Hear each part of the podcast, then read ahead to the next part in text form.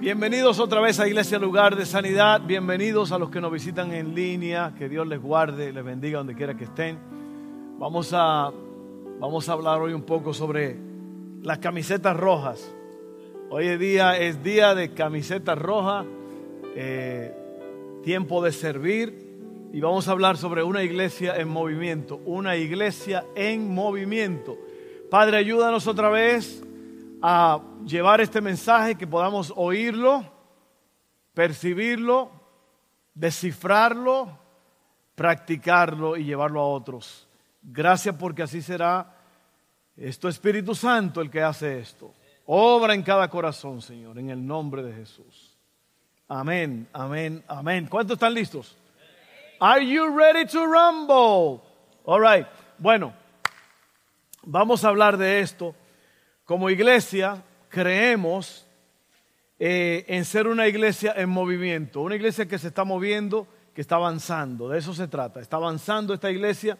Eh, no, no, creemos que la iglesia debe estar eh, parada en un lugar permanente, sino que la iglesia sigue creciendo. Y no es lo que sucede dentro de estas paredes, todo lo que pasa en la iglesia. Por ejemplo, aquí tenemos, eh, hay, tres cosas que hacemos como iglesia, congregar, crecer, ir. Congregar, crecer, ir. Usted como parte de esta iglesia se va a aprender eso. Congregar, crecer, ir. ¿Qué quiere decir esto? Bueno, nos congregamos como ahora, estamos congregados y al congregarnos eh, mostramos amor uno por el otro, oímos la palabra de Dios, crecemos, cantamos, crecemos, adoramos juntos, crecemos, tomamos la Santa Cena juntos, crecemos, que es la segunda cosa, nos congregamos, nos reunimos, nos amamos y como resultado crecemos, crecemos espiritualmente y luego ¿qué hacemos? Ir. Ir más allá de estas cuatro paredes. ¿Por qué? Porque aquí sucede algo importante, aquí sucede algo extraordinario, pero no es todo lo que sucede. Después de aquí hay que salir y llevar el amor de Dios a donde haya que llevarlo. Y eso es importante. este día, este día es muy especial porque estamos celebrando esto, el día de servir. Por eso hemos pedido que se pongan las camisetas rojas. No es un día en realidad para nosotros, aunque nosotros participamos y estamos aquí para eh, que el reino avance, pero en realidad nuestro servicio es para la comunidad, para que el Señor se glorifique para que el Señor haga lo que va a hacer.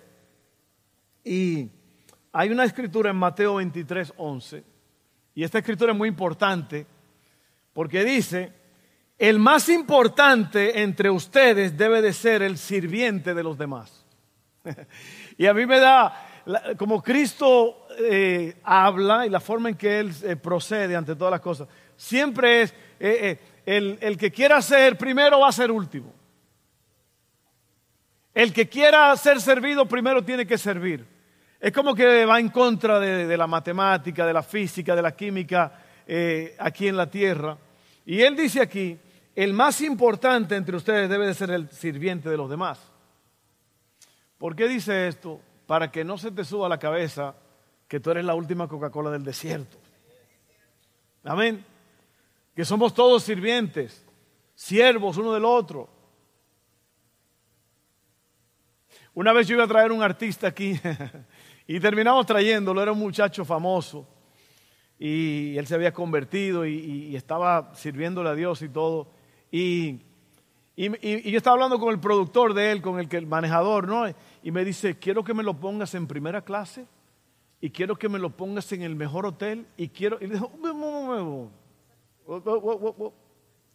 tú te estás equivocando, este no es el mundo donde él vivía antes, esto es diferente. Aquí no hay alfombras rojas. Aquí no hay camisetas rojas. Pero aquí no hay alfombras rojas para que no, que me lo vuelen. ¿Sabes cuánto vale un boleto en primera clase? Y yo le dije, no, señor. Si quiere que venir, que venga como podamos traerlo. Amén. Y él vino y fue una gran bendición. Fue una gran bendición ese tiempo, hace muchos años de eso.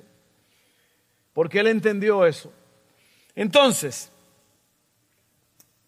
debemos servir. Si nosotros como iglesia vamos a ser relevantes, tenemos entonces que servir. Mira, no es... Hay iglesias que son conocidas porque tienen un pastor que es muy buen maestro.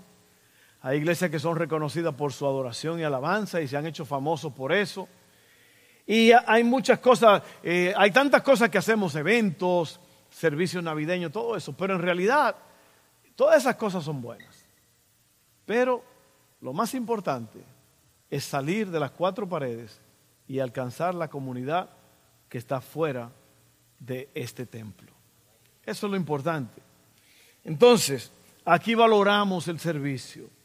Esta iglesia fue construida para servir y alcanzar a las personas. No se basa en el talento de pocos, sino en el sacrificio de muchos. Eso está tremendo allí, porque ve, como vuelvo y te repito, hay iglesias que son muy famosas por el, por el predicador, el hombre, el hombre de la hora, el, el hombre de Dios, la bomba, poderoso, el apóstol. Bájate de esa nube. Bájate de esa nube. Mira, nosotros somos discípulos. No es el título, no es el título, es, es lo que hacemos. Somos siervos. Somos siervos en el reino. Estamos aquí para servir. Una vez me dijo alguien a mí, esto es muy importante, me dijo, te vas a dar cuenta cuando estés delante de un verdadero siervo de Dios, porque Él te va a servir o ella te va a servir y no va a esperar que tú le sirvas.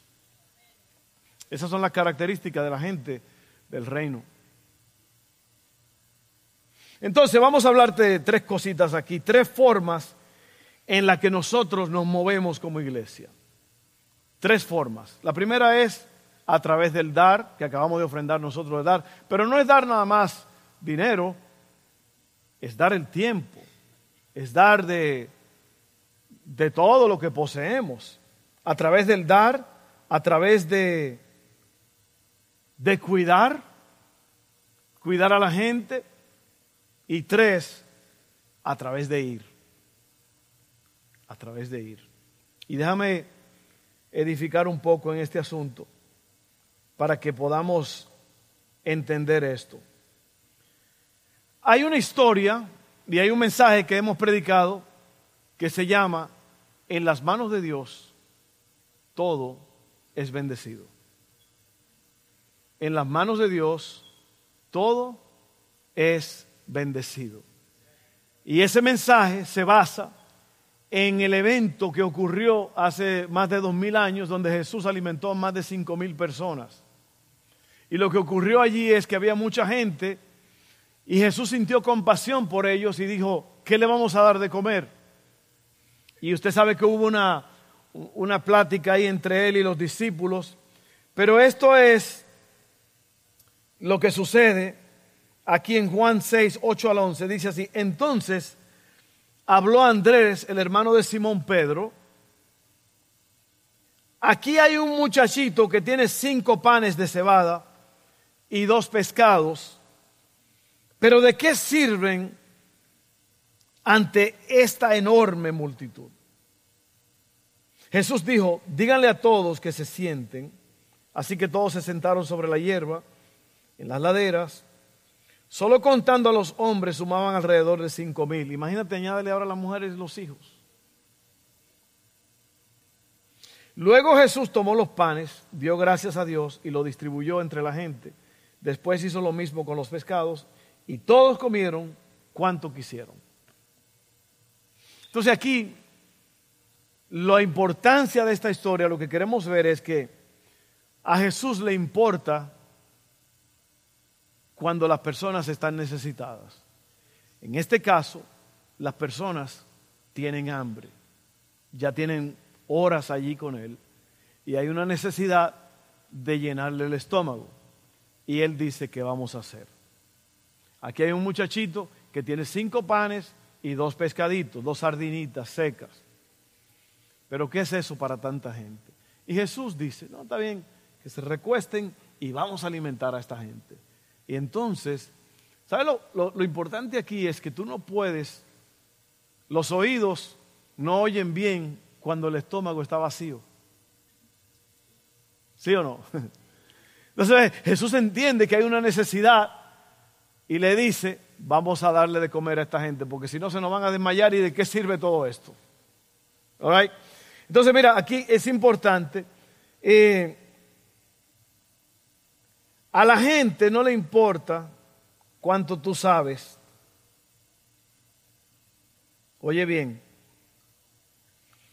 a la gente le importa o la gente está la gente no está buscando cuánto tú sabes, no está interesado en cuánto tú sabes, sino en cuánto a ti te importa. Esa es la realidad. Usted puede ser muy... Y hay algo que dijo Rick Warren, el hombre que escribió el libro de Una vida con propósito, una iglesia con propósito. ¿Sabe lo que dijo él? La gente no está buscando la verdad, la gente está buscando alivio. Fíjate bien. Y en una situación así, tú puedes darle alivio a las personas, pero también le puedes dar la verdad. Pero otra vez, Jesús no le podía decir la verdad a esta gente si no le daba alivio a estas personas que estaban con hambre. Entonces, el mundo que nos rodea está lleno de necesidad. Mire, si usted no lo sabe, el mundo se está cayendo en pedazos. La condición humana es triste. Y es probable que para personas que están aquí ahora mismo, su mundo se le está cayendo en pedazos. Y para eso vamos a orar en un rato. Pero ¿qué de los que están allá afuera? ¿Qué de los inalcanzables? Nosotros tenemos un programa de prisiones en Angola, en varias prisiones, cinco prisiones del área. ¿Para qué? Para estar allí cada domingo. O tenemos servicios, tenemos reuniones, tenemos contacto directo con esta gente. ¿Por qué? Porque ellos no pueden venir aquí. Entonces hay que ir donde ellos están. Que eso fue lo que hizo Cristo. La separación que había entre nosotros y Dios era tan grande que no había forma de llegar a Dios. Y cuando nosotros no podíamos llegar a Dios, ¿qué hizo Dios? Él vino donde nosotros estábamos. ¿Qué fue lo que mi esposa habló? Mi esposa habló de eso. Que el verbo, la palabra, se hizo carne y habitó entre nosotros. Entonces ahí Dios hace lo que Él quiere que hagamos, y es que vayamos a donde la gente, la gente no puede venir, tú vas a donde ellos están. Vamos a, a seguir aquí, vamos a terminar este primer punto. Lo que le damos a Dios se multiplica. Quizás piense que no tienes nada que dar porque no tienes suficiente. Dios nunca te pide lo que no tienes, sino lo que tienes. Obviamente, podemos mirar y ver que la necesidad es muy, gran, es muy grande, pero si simplemente damos algo, Dios puede tomarlo, usarlo y multiplicarlo. Y ahí es ahí donde está eh, Ahí, es donde está la importancia de esto que acabamos de leer, porque el niño lo que tenía era para una persona. Sin embargo, se alimentaron aproximadamente 15 mil personas. Si usted le añade una esposa y un niño, 15 mil personas. Es probable que esa era la cantidad que había ahí. Y yo te quiero hablar a ti que eres incrédulo, que tú piensas que lo poquito que tú tienes no basta, no es suficiente. Nosotros fuimos a un país hace unos meses y llevamos unos carritos, una cosa de un país muy pobre, y les regalamos un carrito insignificante para nosotros, que no sé de dónde apareció, creo que Cela lo compró en un garaje Celo, compró varios nuevos. Y en ese país Alguien tomó una foto de ese niño que no soltaba ese carrito, ese camioncito, porque en ese país no hay nada. Y él durmió con ese carrito en el pecho. Algo tan insignificante que uno pareciera que no costó nada. Nuestro pastor allá en Pantoja Cuando él tenía cuatro años, hoy día él tiene más de 40 años y es el pastor allá junto a su esposa, ellos fueron el resultado de un campo blanco. Un campo blanco es una, pequeña misión que se hacen en los barrios y eso. Mi mamá iba a esos lugares y tenía un grupito de niños que ella le ministraba y le daba. Y ella le regaló un camioncito hace más de 40 años. Y hoy es el pastor de esa iglesia. Algo insignificante puede cambiar totalmente la vida de una persona. Así que, adelante, tú tienes que dar lo que tú tienes y Dios lo va a multiplicar. Y va a hacer cosas grandes con eso. Amén. Así que anímate, anímate, anímate. Muchas veces decimos, no es que si yo tuviera, y mi gente van hasta el extremo, de si yo me ganara la lotería, la lotería ya te la ganaste. Amén. Cuando aceptaste a Cristo en tu corazón, te ganaste el universo, el mundo, todo. Ahora lo importante es darle a Dios el corazón y las cositas que tenemos que dijo Cantinfla que no han de ser muchas. ¿Ok? Así que mira esto. Tú tienes, te digo que no es nada más dinero. Mira, tú tienes que, tú tienes tiempo, talento, palabras de aliento. No de mal aliento, de aliento, ¿no? Porque hay veces que la gente comete un chicle abusador, dice un merengue dominicano, comete un chicle abusador. Yo no estoy hablando de mal aliento, estoy hablando de palabras de aliento. ¿Ok? Palabras de aliento. Tu historia. ¿Tú sabías que tu historia vale más que dinero? Tu testimonio. Que Dios te sacó de tal sitio. Que Dios hizo un milagro en tu vida. Que Dios te sanó. Y tú le estás hablando a una persona que está enferma y esa persona ahora se anima porque tú le estás dando palabras de ánimo, palabras de, testimonio de lo que Dios ha hecho contigo. Tú sabes el poder que tiene, tiene esa palabra.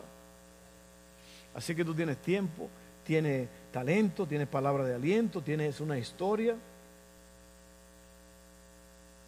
Todo esto es para mostrarle a la gente que nos importan a nosotros y a Dios. ¿Por qué? Porque tú, tú, y yo somos personas enviadas. Dice la Biblia que tú y yo somos embajadores del reino. Tú y yo representamos el reino de Dios. Por eso es que tú y yo no debemos andar peleándonos con la gente y abusando y esto y aquello. E, el deber tuyo y el mío es amar a la gente. Ámalos. Dijo la Madre Teresa de Calcuta, que tus ojos brillen cuando los mires.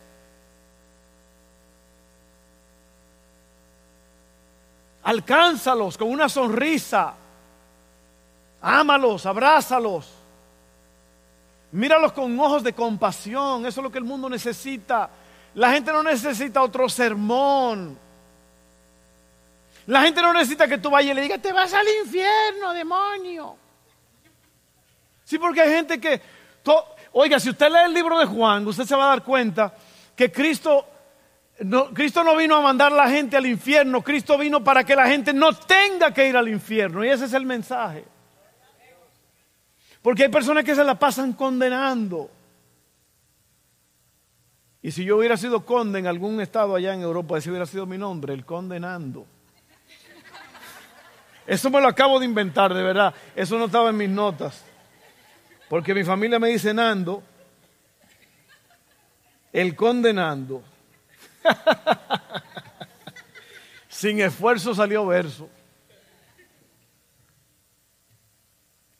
Ay, cuántas cosas.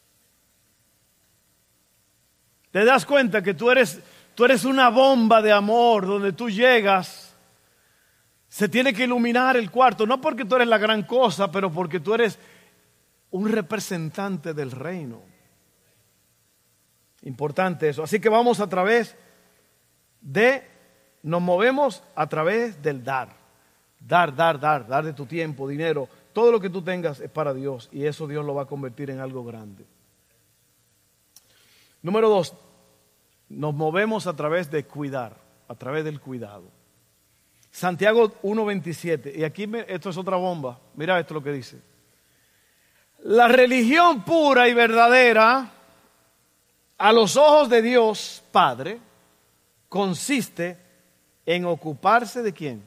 De los huérfanos y de las viudas en sus aflicciones. ¿Cuándo fue la, última vez que tú atendiste a un huérfano y a una viuda? Dijo Estefan ahorita que vamos a ir a, a trabajar en la casa de una viuda el sábado, deberíamos estar casi todos ahí.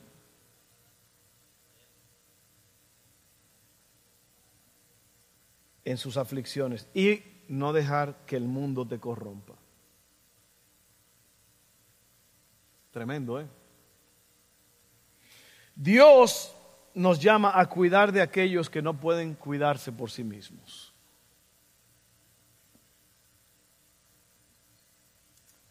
Santiago dice que sabrás que estás practicando la religión pura y verdadera cuando te preocupas por aquellos que no pueden cuidarse por sí mismos.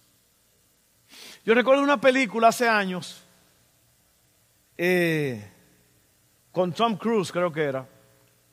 Era en Guantánamo, allá en la base militar en Guantánamo. Ellos, era, él era abogado con otra mujer, con Demi Moore, creo que. Hace años de esto, me estoy acordando los nombres porque tengo una mente muy brillante, pero.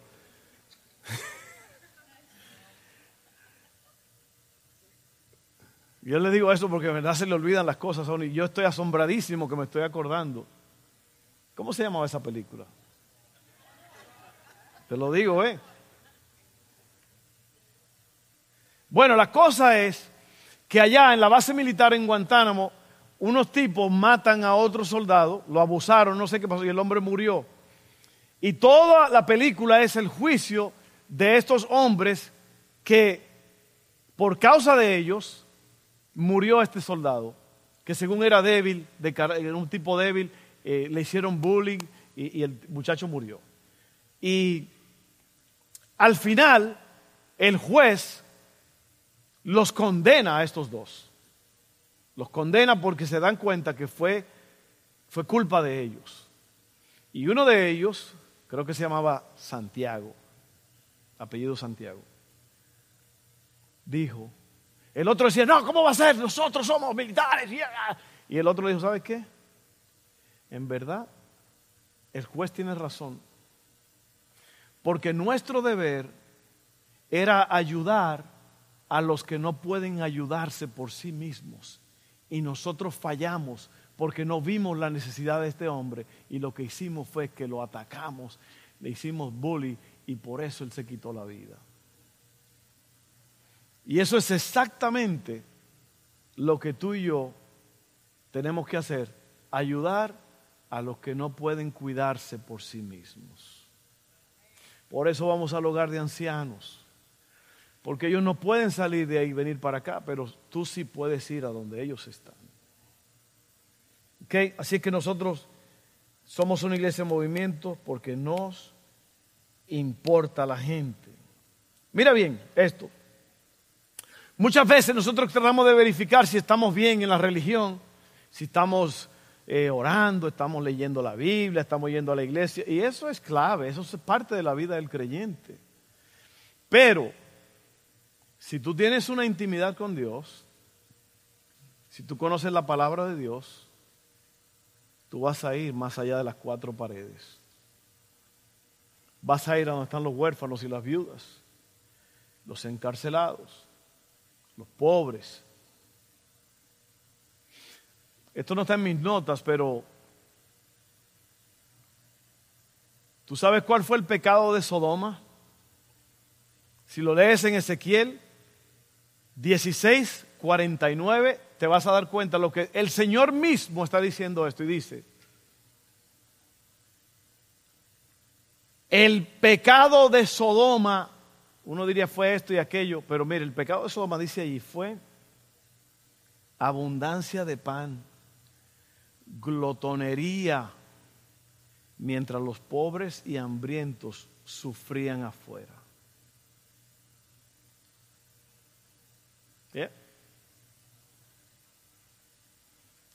¿Y sabe lo que dice ahí el Señor? Y las destruí. Destruí. Por la glotonería, por la abundancia de pan. Y es que no podemos ser indiferentes. No podemos ser indiferentes y creer que todo está bien. No, no, las cosas no están bien. Esa es la compasión. La compasión es ponerte en la piel de otros, en los zapatos de hombre, de otro y decir, no puede haber paz para mí hasta que no haya paz para ti.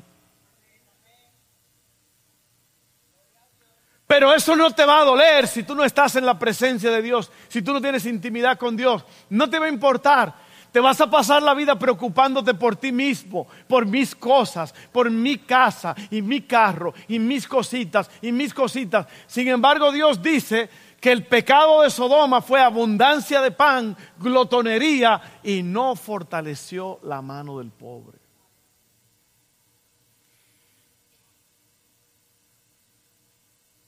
Yo no te estoy tratando de caer encima, lo que yo te estoy diciendo, yo te estoy diciendo que para Dios, una de las cosas más importantes para Dios, después de la salvación del alma, es que los pobres tengan sustento.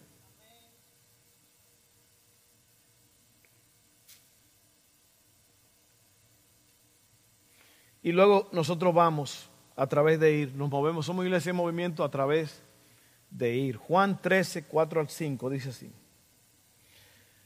Así que se levantó de la mesa, Jesús se quitó el manto, se ató una toalla a la cintura y echó agua en un recipiente, luego comenzó a lavarle los pies a los discípulos y a secárselos con la toalla que tenía en la cintura. Este es uno de los versículos principales y clave de esta, de esta iglesia, de esta casa. Siempre decimos que no se trata de un título, sino de una toalla. Eso es lo que decimos. Es más importante la toalla que el título. Jesús nuestro Salvador, el Rey de Reyes y Señor de Señores, asumió el papel de siervo y lavó los pies de los discípulos. ¿Tú te imaginas los sucios que estaban los pies de eh, todo el día en sandalias? uno recogía un montón de tierra de la calle y todo eso, y por eso se lavaba los pies de la gente. Pero él les lava los pies a ellos en un acto de servicio.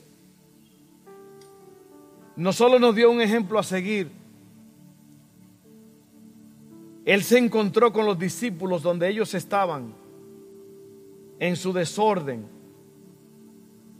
Debemos de encontrarnos con las personas donde están.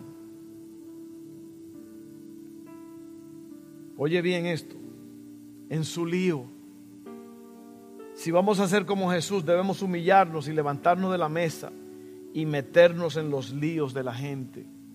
Y yo no me estoy, yo no me estoy refiriendo a que usted se meta en líos, que se meta en los problemas de la gente. Y voy a, voy a hablar un poco sobre eso. Nunca llegaremos realmente a las personas si nos quedamos en la mesa. Tenemos que levantarnos e ir donde están las personas que sufren. No esperamos que quienes necesitan ayuda vengan y nos encuentren. No, vamos hacia ellos. Tu amabilidad tiene el potencial de convertirse. Oye esto, tu amabilidad tiene el potencial de convertirse en el milagro que un niño, una niña, un hombre, una mujer, un joven está pidiéndole a Dios. Así es. O sea, que cuando tú, tú cruzas la frontera, nosotros hemos estado este año en cuatro países, bueno, en tres países, y vamos a yo voy a salir otra vez. Y yo estaba meditando en esto, Señor, otra vez, a agarrar aviones y pasar aquí, aeropuertos y allá y esto. Pero es para visitar a los pobres, para visitar a los que necesitan. Y, yo estaba así pensando en eso ayer y boom, cuando estuve, estuve preparando este mensaje, el Señor me habló y me confirmó que lo que yo estoy haciendo, lo que estamos haciendo como iglesia es lo que Dios quiere que hagamos. Amén. Oye esto. Todos hemos mirado a alguien en su lío y su lucha y hemos pensado, yo no me quiero meter en eso.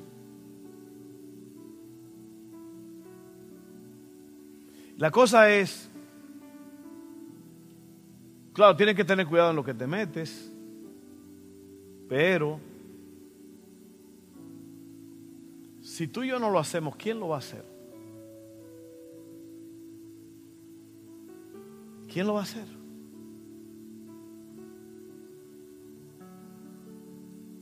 Alguien tiene que hacerlo.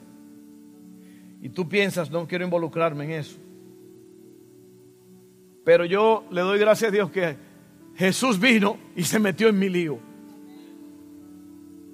Él dio su vida en la cruz para salvarme, para perdonarme, para quitarme los cargos. Porque eso es lo que cuando tú estás condenado por un juez, el juez te pone cargos. Y tienes que ir a la cárcel y tienes que pasar el juicio y tienes que pagar el precio porque tienes cargos, porque hiciste algo en contra de alguien. Y la Biblia dice, por cuanto todos pecaron y están destituidos de la gloria de Dios, separados, alejados de la gloria de Dios. Pero Dios, que es rico en misericordia, por su gran amor con que nos amó, envió a Jesús, forma de hombre, y el verbo se hizo carne y habitó entre nosotros. Yo creo que ahí, mire, ahí está la clave. ¿Tú, tú, quieres, ¿Tú quieres tener una vida de derrota, una vida de depresión, una vida de, en declive? Vive para ti mismo. Y vas a ver cómo el mundo se te va a caer encima. Tú quieres que la moral se te levante, quieres una sonrisa, quieres el gozo de Dios, quieres paz, quieres salir de la depresión. Empieza a preocuparte por las cosas de otros. Y tú vas a ver que Dios va a mover el cielo y va a hacer milagros para hacer cosas por ti. Porque a Dios le importan los pobres. Cuando Dios encuentra un hombre, una mujer, que le importan los pobres, las viudas, los huérfanos, los que no pueden, los discapacitados, entonces Dios dice, ajá, ahora sí, vamos a hacer lo que hay que hacer por estas personas.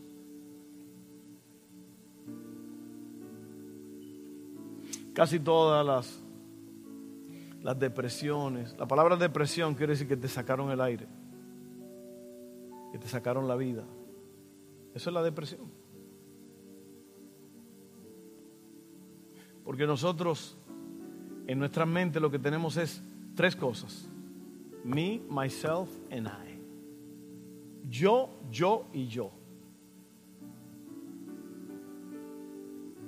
Sin embargo, cuando tú miras la necesidad del otro y tú llenas esa necesidad, o por lo menos ayudas,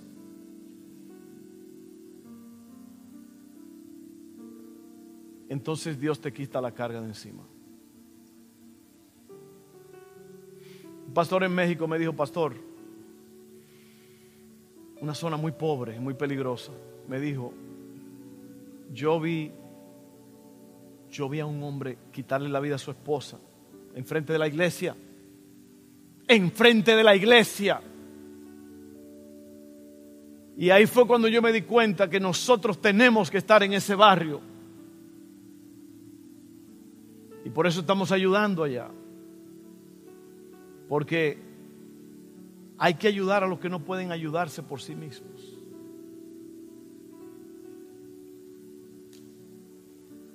Así que vamos, vamos a pensar en eso, mi hermano. Eh, déjame leerte esto ya. Jesús hizo los tres, lo que acabamos de hablar. Él dio, Él cuidó y Él fue o vino. Y Jesús fue un verdadero siervo cuando dio su vida por nosotros. Esa es la razón por la cual servimos es nuestra respuesta a Él, a lo que Él hizo en la cruz. Entonces, eh, ahí,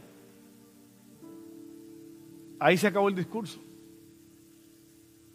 Básicamente, esto de servir es una forma de vida.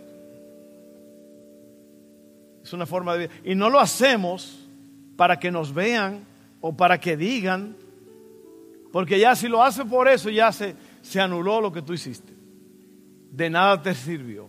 Y Jesús habla de eso en el Sermón del Monte. Él dice, cuando tú le des a los pobres, cuando tú hagas esto y aquello, no lo anuncies.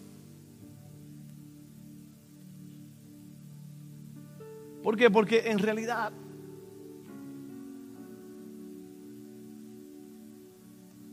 tú lo haces porque hay una necesidad que hay que satisfacer. Así que yo te animo a que tú seas esa persona hoy que, tú te metas en los líos de otro. La mayoría de las personas son muy egoístas. El egoísmo es lo que lo que interviene y no permite que nosotros seamos lo que porque lo que pasa es que, que te vas a ensuciar las manos cuando te metas en los líos de otros. Por eso es que uno se arremanga la camisa cuando va a trabajar, ¿verdad? Para ponerte en libertad y para no ensuciarte las mangas. Pero te vas a ensuciar las manos. Y hay alguien que dijo, porque a la gente le gustan los ministerios así de a la vista pública, a muchos les fascina el púlpito, estar arriba. Mire, yo subo a este púlpito, yo estoy ahí, yo estoy temblando, yo estoy temblando, yo estoy temblando, porque esto no es cualquier cosa. Y hay gente que le gusta la visibilidad. Yo quiero hacer un ministerio de tal cosa. Pero mira, ¿qué si Dios te dice? ¿Sabes qué? El ministerio tuyo es que tú estés en una casita allá arriba en esa montaña. Eh, allí le vas a lavar los pies a una ancianita. Todos los días la va a ayudar, le vas a dar masajitos. Nadie sabe, nadie te ve, nadie te, está apuntando ni tomándote fotos ni un selfie para ponerlo en Facebook. Eso es lo que vas a hacer por los próximos 10 años. Nadie lo va a saber. Ay, no, no, porque yo tengo, tiene que verse. Eh, pero en realidad amamos porque Él nos amó a nosotros. Vamos a terminar ahí. Vamos a orar. Mi esposa oró por salvación hace un poco, hace un rato. Si usted aceptó al Señor Jesús como su Salvador, lo felicito. Pero vamos a orar por este mensaje ahora mismo. Señor, que este mensaje penetre ahora y nos hable y que nos salgamos de nuestra zona cómoda y si hay que subirse a un avión, si hay que subirse a un autobús, si hay que cruzar fronteras, meternos al barrio donde no nos gusta, allí vamos a ir, Señor. Allí vamos a ir. Porque es lo que tú harías. Así que yo te pido que tú pongas en el corazón de cada uno de nosotros, Señor, la carga por la gente Hazlo, Padre. En el nombre de Jesús, hazlo, hazlo, hazlo. Estamos aquí para servirte. Gracias, Señor. Amén.